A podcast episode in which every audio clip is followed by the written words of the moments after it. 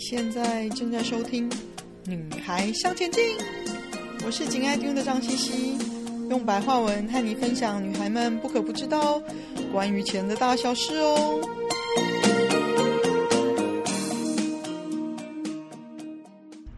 欢迎收听第一百四十集。除了加油很贵之外，油价还告诉了你些什么呢？我今天的声音。因为小朋友把感染猫传染给我，比平常又更有了磁性，所以先跟大家打个招呼，不要吓一跳。呃，回归到油价这件事情，油价是除了经济数据之外呢，一个很重要的市场指标。你除了平常觉得加油很贵之外，油价还告诉了你些什么事情呢？我们这里谈的是油价，其实指的是原油。不是九五、九八或者是柴油的价钱哦。原油是一种原始的自然资源，从地球中提取，并且提炼成汽油、喷射燃料和一些其他石油的加工品等等的哦。那为什么原油这么重要呢？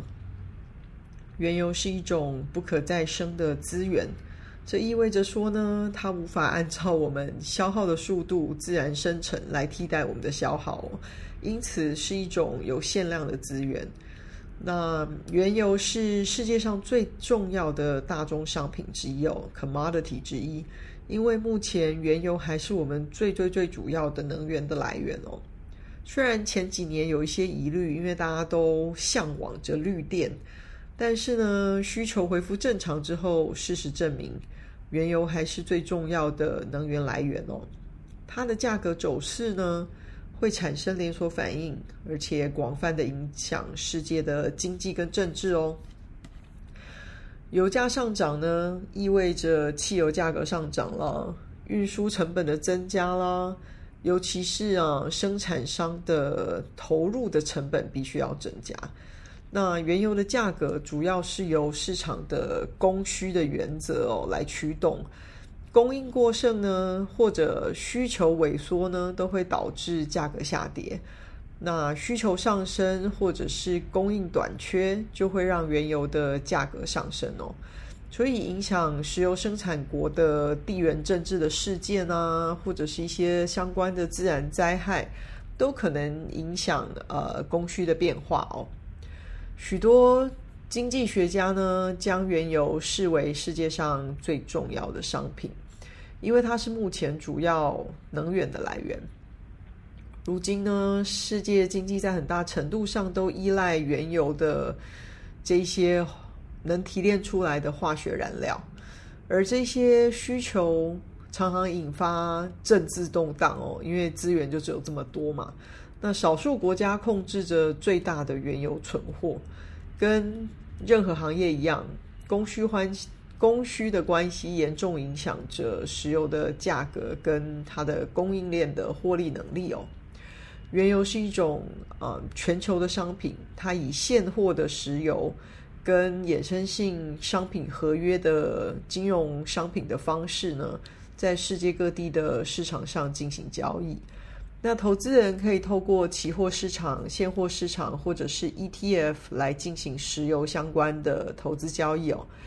我一直到这两年才把原油的 ETF 啊，最主要是 XLE 这个代码的 ETF 加入了我的全球股票布局的 ETF 资产组合里面。最主要呢，是因为那时候我觉得原油已经长期以来处于历史的低档。另外就是，我觉得 COVID 之后，大家的需求会至少回到原本的状态。另外还有一个考量，也就是我的资产配置已经够大了，可以再分得更细一点，所以大到我可以再把这个部分加入到我的考量当中哦。那平时比较有感的油价指标，除了是你看到路边加油站上面的牌告数字之外哦。哪个才是你身为投资人真正应该注意的指标呢？那我就来告诉你，全球投资人真正关心的油价指标哦，其实是有两个。这两个主要的石油合约是全球投资人密切关注的标的哦，所以你应该要知道。在北美呢，石油期货的基准是在纽约商品交易所，就是 New York Mercantile Exchange 交易的西德州原油，它的代码叫做 WTI West Texas Intermediate。那在欧洲、非洲跟中东哦，最主要的基准呢是在洲际交易所，就是 Intercontinental Exchange。交易的北海布兰特原油叫做 Brent，B R E N T 哦。虽然这两个合约的走势呢，其实大约是一致的，但是 W T I 就是西德州原油这个指标，对美国经济发展是更为敏感的。那布兰特原油则对其他国家的经济发展会有更多的反应哦。那布兰特原油跟西德州原油的现货交易合约大概占了国际所有原油交贸易的总额的大概八十个 percent 哦。那这两种啊、原油的期货也是原油期货市场上交易量占比最多的原油期货，因此呢，这两种原油都会作为国际油价的参考基准。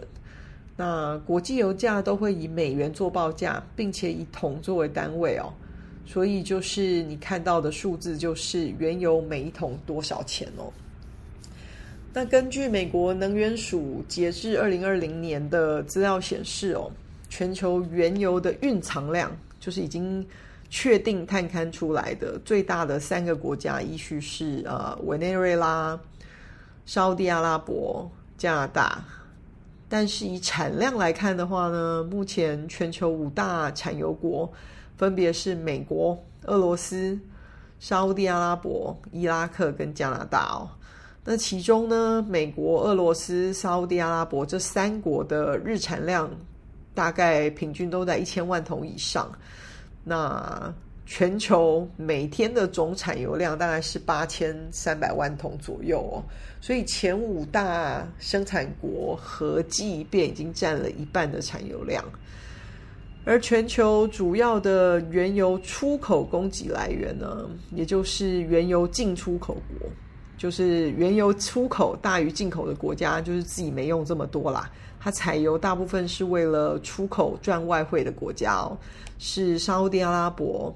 俄罗斯跟伊拉克哦，嗯，其实跟原油出口大国的组成顺序是一样的，代表这些国家的产油呢，主要就是作为出口贸易来用。那全球十大原油出口供给国呢，就有八个来自于 OPEC 组织哦，这也说明为什么你常常在新闻中听到很多关于 OPEC 的动态跟增产。减产的决定常常会牵动全球油价的走势哦。OPEC，O P E C 是石油输出国组织，就是 Organization of the Petroleum Export Countries 的简称哦。它是由十三个主要石油出产国组成的国际组织，是一个联盟的概念。那它是在一九六零年九月十四号在伊拉克的巴格达成立的，那它的联盟成员国呢，就是决定要一起做出有利于石油出口国的决定。那由于呢，OPEC 加起来哦，在国际的原油市场的占有率非常的大，所以它制定的政策呢，对国际原油价格有着重大的影响哦。那当 OPEC 增加原油产量的时候，会打压。国际油价因为供给提高了，可能会大于需求。那当 OPEC 减少原油产量的时候呢，会提高国际油价，因为供给减少了，可能会不够于需求。那我们现阶段 OPEC 是持续决定减产的状况哦。那乌俄战争和 COVID 之后的爆发需求就。让油价居高不下喽，这是为什么？美国持续呼吁 OPEC 增加产量哦，因为高油价也是造成通膨的主要因素。另外，美国虽然也是最大的产油国，同时也是出口大国，但是由于自己消耗的原油量也非常的高，反而需要从国外大量的进口原油，成为原油的净进口国。就是原油进口大于出口的国家，加拿大因为地利之便，因为就连在一起嘛，成为美国进口原油的最大来源。二零一八年，光是加拿大一国呢，它便占了美国原油进口量的四十三个 percent 哦。那根据美国能源署的报告显示呢，日后随着页岩油开采的产量增加，美国原油的出口量有望可以追上进口量哦。在未来成为国际市场上的原油进出口国，到时候呢，油价的游戏就又是不一样的玩法喽。不过这可能还需要一些时间，因为美国页岩油的开采成本高于其他国家蛮多的哦，所以要油价大于一定的程度才有利，油价太低就是一个赔钱生意。所以目前美国还是以进口石油为主，那不过这也是大家可以关注的一个点哦。前面呢提到，石油是全球经济的主要能源，占全球经济的三个 percent 哦。这使得原油成为一种非常重要的商品。那各国的原油消耗量呢，跟它自己本身的经济活动水平也有非常大的正相关哦。石油的价格也决定了其他商品的价格。你很难想象，从飞机燃油、车辆的汽油。甚至到我们身边的塑胶容器、衣料、食物添加物等等，都跟石油有关系哦。除了供应减少之外呢，全球对石油的需求增加，也将推高其他相关的其他的大宗商品的价格哦。嗯，还有就是呢，各国央行跟国际货币基金组织，就是 IMF。都一定会使用石油期货合约的价格跟现货的价格作为衡量市场的标准哦，借以了解供给跟需求，还有市场的情绪跟看法。那美国的消费者物价指数 CPI 年度涨幅到二零二二年的三月是创下四十年来的新高哦。那由于 COVID 之后的景气复苏，还有美国跟盟国呢，因为俄罗斯入侵呃乌克兰而对俄罗斯实施制裁哦，所以不能买俄罗斯的原油。嗯，原油价格创下十年来的最高的水准哦，尤其是从今年六月到现在，急升了大概二十五个 percent 哦。啊、六月到九月二十五个 percent，其实非常的多。油价的上涨呢，直接导致通货膨胀，并且大大增加了制造业的成本哦。由于石油是关键生产的原料，所以石油价格对生产者的影响更大。那当然也直接就影响到了末端的消费者喽。